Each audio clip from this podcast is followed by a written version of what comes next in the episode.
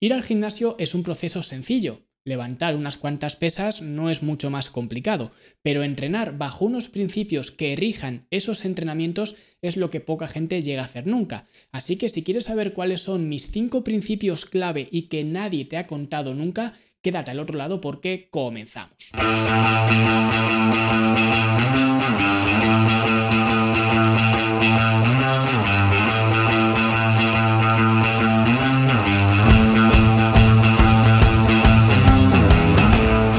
Si quieres ver estos principios en acción, puedes descargar completamente gratis la primera fase del programa Lanzadera desde fitnessenlanube.com barra lanzadera y empezar a entrenar con una estructura y sobre todo guiándote por estos principios que vamos a ver a continuación de una forma simple y eficiente. Así que ya lo sabes, fitnessenlanube.com barra lanzadera. Y ahora sí, vamos a hablar sobre los principios básicos de los entrenamientos, porque en el mundo del fitness ocurre una cosa bastante curiosa como no es sorpresa para nadie, hay muchísimos entrenadores, hay muchísimos eh, influencers y cada uno de estos profesionales o en muchos casos personajes, pues cada uno de ellos tiene su sistema, digamos, favorito, sus propias reglas, etc. Y esto evidentemente pues hace surgir algunas discusiones que en mi opinión muchas veces son discusiones absurdas. Es decir, la gente discute o debate, da igual, por temas como qué es mejor, hacer 15 repeticiones o hacer 9 repeticiones, o qué es mejor,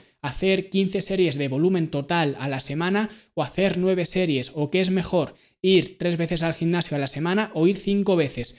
Y en mi opinión, estos son debates estériles porque se centran en la estructura de un entrenamiento. Y nosotros cuando hablamos de entrenamiento tenemos que tener en cuenta que existen tres capas diferentes en cuanto al diseño de entrenamientos. La primera capa son los principios, que es lo que vamos a ver a continuación. La segunda capa sería la estructura de ese programa, es decir, cómo está dividido el programa de entrenamiento, si hoy entreno pecho, mañana entreno espalda, o si hoy entreno todo el torso, mañana las piernas, o entreno todo el cuerpo, o lo que sea, o si entreno a 15 repeticiones, a 6, a 9, a lo que sea. Y luego después, después de la estructura, el nivel más bajo serían las tácticas, que las tácticas es, por ejemplo, pues si voy a aplicar drop sets mecánicas o si voy a aplicar drop sets habituales, si estoy aplicando una estrategia de recuperación incompleta o recuperación completa. Es decir, al final, estas tres capas del diseño de programas de entrenamiento, principios, estructura y tácticas, tienen que ir interconectadas una contra la otra. Es decir, la estructura depende de los principios y las tácticas dependen tanto de la estructura como de los principios.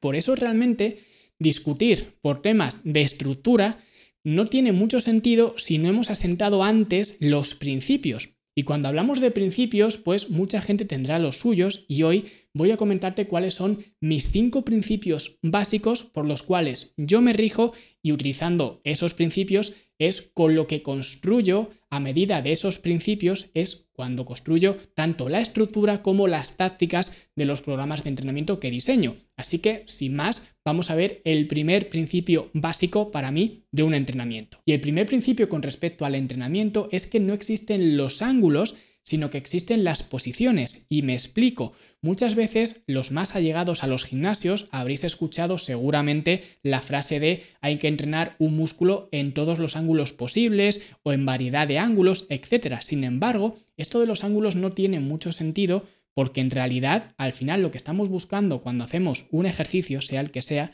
es estirar unas fibras musculares y contraer esas fibras musculares, lo que significa que en realidad el ángulo en el que esté mi cuerpo es digamos una consecuencia indirecta del trabajo que estoy haciendo. Lo que estoy realmente haciendo es colocar las fibras musculares en distintas posiciones posiciones, por ejemplo, de ventaja mecánica o desventaja mecánica. Y en función de eso va a ser cómo voy a trabajar el músculo. Es decir, el músculo no funciona a base de ángulos, sino a base de posiciones. Y luego además esas posiciones se pueden enfatizar más en que haya más trabajo al principio del movimiento o al finalizar el movimiento. Es decir, son posiciones, no son ángulos. Y esto hay que tenerlo en cuenta a la hora especialmente de diseñar programas de entrenamiento, porque muchas veces muchos entrenadores se ciegan con esto de los ángulos y empiezan a poner ejercicios en distintos ángulos, pero que si analizas la fibra muscular o las fibras musculares, la posición, la orientación de esas fibras musculares,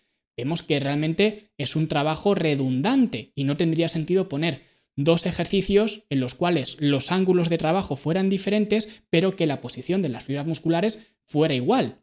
O incluso que se pusiera el mismo énfasis al principio o al final del ejercicio. Al final, si estoy haciendo dos ejercicios diferentes que estoy poniendo énfasis en la posición más contraída del músculo, sería un trabajo redundante. Probablemente tuviera mayor sentido escoger dos ejercicios diferentes en los cuales en uno de ellos trabajara la porción más elongada del músculo y en otro de ellos trabajara la porción más contraída del músculo. Tendría mucho más sentido. Por eso digo que no existen los ángulos, sino que existen las posiciones. Y ya digo, este principio puede ser un poco complejo de entender, especialmente si no tenemos ni idea de biomecánica, selección de ejercicios, etcétera, pero es simplemente para que se entienda que el hecho de trabajar los músculos en diferentes ángulos solo tiene sentido si estamos aplicando diferentes posiciones a esas fibras musculares, que es en realidad lo que yo estoy trabajando. Y el segundo principio clave, que este sí que es aplicable para todo el mundo, es que el esfuerzo es el factor clave. De hecho, el esfuerzo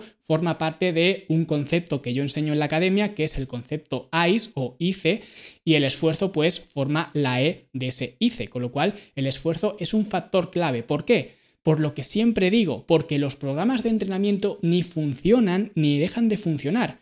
Por eso he dicho antes que muchas veces hay conversaciones estériles de que si este programa de entrenamiento funciona, de que si este no funciona, y en realidad todos funcionan y ninguno funciona. Por eso digo que es un debate totalmente estéril, porque no lleva a nada. ¿Por qué? Porque simplemente los programas de entrenamiento son esa mezcla de estructura, tácticas y gobernados bajo unos principios. Pero al final eres tú quien tiene que hacer que ese entrenamiento funcione. Tienes que poner esfuerzo encima de la mesa. Por eso, tú le puedes dar a dos personas diferentes el mejor programa del mundo, el mejor estructurado, el más individualizado, lo que tú quieras a esas dos personas, y seguramente esas dos personas, una de ellas si aplica esfuerzo y la otra de ellas si no aplica esfuerzo, a quien le va a funcionar es a quien aplique esfuerzo. Y estamos hablando de el mejor programa de entrenamiento, pero es que si le das el peor, el peor programa de entrenamiento que haya en el mundo a esas mismas dos personas, a una persona que aplique esfuerzo y a otra persona que no aplique esfuerzo, a la que aplique esfuerzo le va a funcionar. A la que no aplique esfuerzo no le va a funcionar. Luego podríamos hablar de si sería más eficiente optar por otro tipo de entrenamiento que fuera más eficiente o lo que sea. Pero en principio, tú eres la persona, tú eres el responsable de que un entrenamiento funcione, porque tú eres quien pone el esfuerzo sobre la mesa. Y si no pones ese esfuerzo, no va a poder funcionar. Con lo cual, es mucho mejor aplicar el esfuerzo necesario y hacer un programa de entrenamiento mediocre que tener el mejor programa de entrenamiento y no aplicar esfuerzo. Por eso lo ideal sería tener un buen programa de entrenamiento y aplicar esfuerzo. Pero si tengo que elegir, prefiero quedarme con el esfuerzo a quedarme con el mejor programa de entrenamiento. Así que quedaros con esto. El esfuerzo es un factor crucial, es fundamental porque los entrenamientos ni funcionan ni dejan de funcionar. Y el tercer principio básico que yo utilizo mucho, especialmente cuando diseño programas de entrenamiento para terceras personas, es que divertirte, disfrutar entrenando es lo que te va a hacer volver mañana. Y esto es lo más importante de todo, porque al final muchas veces nos centramos en qué es lo más eficiente, qué es lo que mejor me puede hacer avanzar y nos olvidamos de que la única forma de avanzar es volver mañana a entrenar otra vez. Por eso, si tienes el mejor programa de entrenamiento del mundo, pero no te gusta nada, al final eso va a ser una tumba para tu constancia. Y esa es precisamente la diferencia que existe entre entrenar y hacer ejercicio. Por eso yo siempre soy partidario de entrenar y siempre hablo de entrenar, no hablo de hacer ejercicio. ¿Por qué? Porque el entrenamiento es lo que te permite o la búsqueda de la mejora en alguna prestación concreta o en varias prestaciones. Pero esa mejora de esas prestaciones se basa en la repetición. Tú en un entrenamiento no vas a ser mejor en nada, sino que a base de repetir y repetir y repetir es como te vas a hacer mejor. Por eso estoy tan en contra, digamos, de estos entrenadores que más bien son payasos de circo, que básicamente lo que hacen es ponerte hoy unos entrenamientos o unos ejercicios, mañana otros diferentes, etc. Y esto no funciona para nada. Si os acordáis, por ejemplo, de eh, Chanel, la de Eurovisión, ¿no? que fue tan polémica su entrada en Eurovisión y demás, y esto es saliéndome un poco de, de este tema del entrenamiento, pero para que entendáis que al final a todos nos sorprendió, digamos, pues su manera de bailar, de cantar, su desparpajo, etc. Imaginaos todo lo que tuvo que entrenar, no hacer ejercicio, entrenar para llegar a esa condición para poder desplegar pues ese talento, digamos, en la danza y en, y en el canto. ¿Cuánto tuvo que entrenar esa mujer para llegar ahí? Y tuvo que entrenar una coreografía concreta.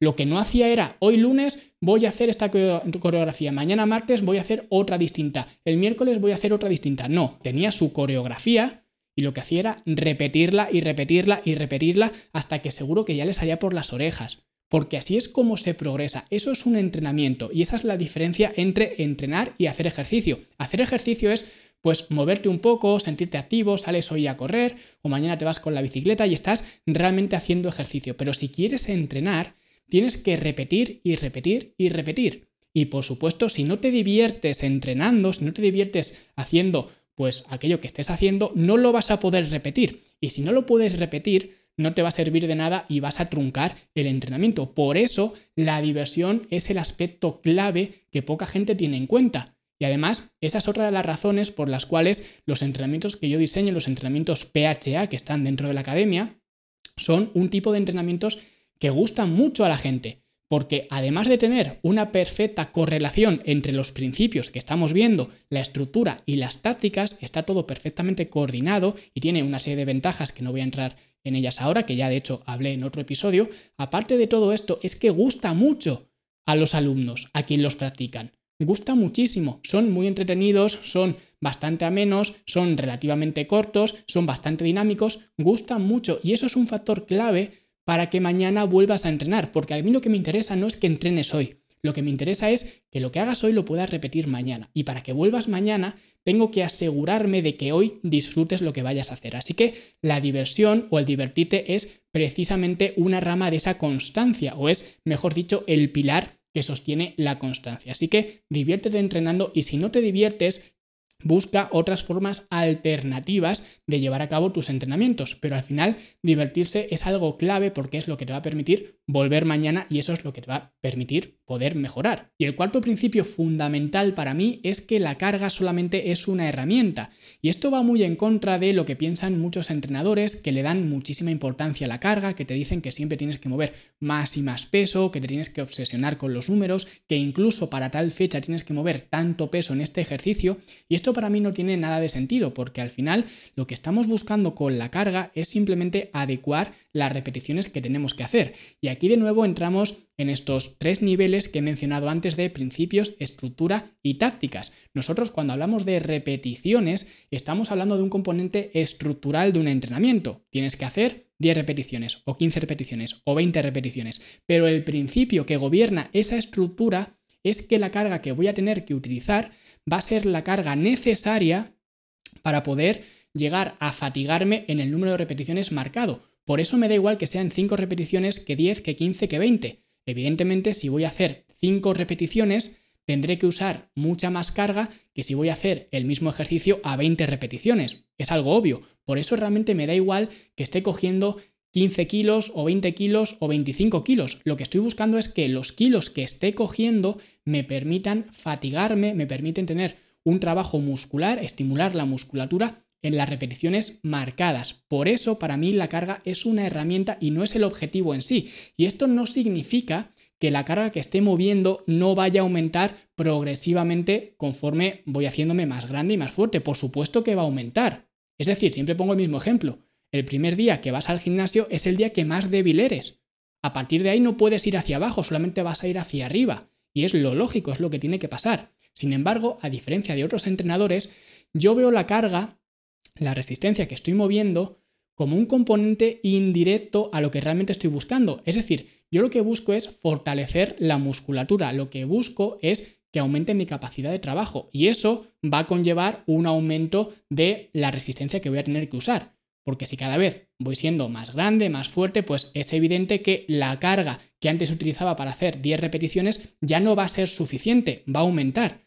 Con lo cual, al final, ese aumento de la resistencia de la carga que estoy aplicando es una consecuencia indirecta del entrenamiento, pero no es la consecuencia directa, no es lo que estoy buscando activamente. Es una consecuencia que va a ocurrir y que de hecho tiene que ocurrir pero no es precisamente lo que estoy buscando y lo que estoy obsesionándome. Y el último principio que tiene bastante que ver con este anterior que he mencionado es que no se trata de contar repeticiones, sino de hacer que las repeticiones cuenten. ¿Por qué digo esto? Porque la gente muchas veces se obsesiona e incluso discute por indicadores de estructura, como he mencionado antes, que si es mejor hacer 15 series a la semana o 20 series o 9 series, y la gente no se da cuenta o no se para a pensar que al final si estoy hablando de series, la unidad de medida de esas series, la unidad de medida más básica de las series, son las repeticiones, con lo cual una repetición es lo mínimo que puedo hacer. Y sin embargo, caen en el error de comparar repeticiones como si fueran cosas homogéneas, cosas que siempre se pueden contar, sustituir, sumar, restar, y realmente no es así. ¿Por qué no es así? Porque al final esto solamente tendría sentido si las repeticiones realmente fueran homogéneas, pero es que no lo son. Por eso cuando alguien dice es mejor hacer 20 series a la semana que 15 series, ¿de qué estamos hablando realmente? Es decir, ¿qué sería mejor? ¿Hacer 20 series de un ejercicio con un rango de movimiento acortado o hacer 15 series de ese mismo ejercicio pero hacerlas con un rango de movimiento digamos más amplio, un rango de movimiento completo? ¿Qué es lo que sería mejor? O incluso, ¿qué sería mejor? ¿Hacer 20 series de un ejercicio con solamente la fase concéntrica o hacer 10 series de ese mismo ejercicio haciendo la fase concéntrica y la fase excéntrica. Vemos que no es lo mismo. Y estamos hablando de contar, de factores cuantitativos. Pero vemos que no es exactamente lo mismo hacer una repetición de una forma o hacerla de otra. Pero incluso haciendo repeticiones bien hechas, es decir, intentando estandarizar lo que sería una repetición, hacer mismos segundos de subida, de bajada, todo lo que tú quieras, haciendo las repeticiones idénticas.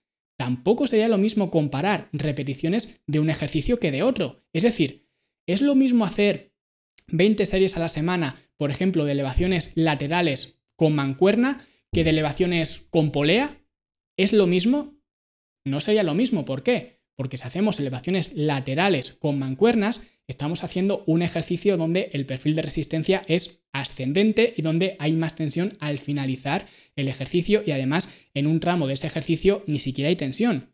¿Podríamos comparar eso con hacer unas elevaciones laterales en polea donde tenemos pues tensión en todo el movimiento y además esa tensión, ese perfil de resistencia tiene forma de campana, que es realmente cómo funcionan tus músculos y la forma más adecuada de trabajarlos, sería lo mismo, podríamos comparar 20 series de un ejercicio que 20 series de otro, no sería igual. ¿Por qué? Porque los perfiles de resistencia, lo que he comentado antes de las posiciones, que lo he comentado en el primer principio, son diferentes. Y si son diferentes esas posiciones, si son diferentes esos perfiles de resistencia, si son diferentes la acomodación de la resistencia, no podríamos comparar 20 repeticiones de un ejercicio que 20 repeticiones de otro. Por eso, las repeticiones en realidad no habría que obsesionarse con ellas o obsesionarse con el volumen de trabajo, sino que habría realmente que hacer que las repeticiones que hagas cuenten. Y eso no se consigue contando técnicamente las repeticiones. Sí, por supuesto, al final ya hemos visto que un componente de la estructura de un entrenamiento son las repeticiones que hagas. Por tanto, tienes que contar repeticiones para asegurarte de usar la carga más adecuada para estar en esas repeticiones que tengas que hacer. Pero más allá de eso, realmente te da igual hacer una repetición más o una repetición menos. Al final, si tienes que hacer entre 10 y 15 repeticiones, tu objetivo es usar una carga que te permita estar entre 10 y 15 repeticiones. Y me da igual que falles en la repetición número 12 o que falles en la repetición número 14. Al final, tú has hecho tu trabajo que es estimular el músculo en ese rango de repeticiones de entre 10 y 15, con lo cual no se trata de contar repeticiones como tal, sino de hacer que las repeticiones que hagas cuenten realmente. Así que para finalizar, simplemente quiero recalcar que aunque la base de un entrenamiento es la estructura y es por lo que todo el mundo está teniendo debates, que si esto es mejor, que si lo otro es mejor, al final esa estructura tiene que estar gobernada por una serie de principios y en este episodio te he compartido los cinco principios clave que al menos para mí son fundamentales para entender el entrenamiento. Y esos principios, haciendo una recapitulación, es no entrenar según los ángulos, sino según las posiciones, posiciones de las palancas mecánicas, posiciones de las fibras musculares, etc. El esfuerzo es un elemento clave que muchas veces, de hecho la mayoría, está desaparecido. Divertirse entrenando es un aspecto también clave para la adherencia, con lo cual hay que prestarle atención. La carga que usas solamente es una herramienta, una herramienta que te permite estar en las repeticiones marcadas y junto con este cuarto principio, no se trata de contar repeticiones, sino de hacer que las repeticiones que hagas realmente cuenten. Y si aún no lo has hecho, pues te vuelvo a extender la invitación para que descargues la primera fase del programa Lanzadera, donde podrás juntar los principios del entrenamiento con una estructura y unas tácticas de un entrenamiento ya programado. Así que si quieres descargar esta primera fase del programa Lanzadera, puedes ir a fitnesslanube.com barra lanzadera. Y si este episodio te ha gustado, dale like, suscríbete, porque si hoy hemos hablado de los principios básicos de un entrenamiento, la semana que viene vamos a hablar del método, porque sí, es un método, no es magia, ni es vudú, ni es nada de esto, es un método y la semana que viene lo vamos a ver. Así que hasta entonces, hasta luego.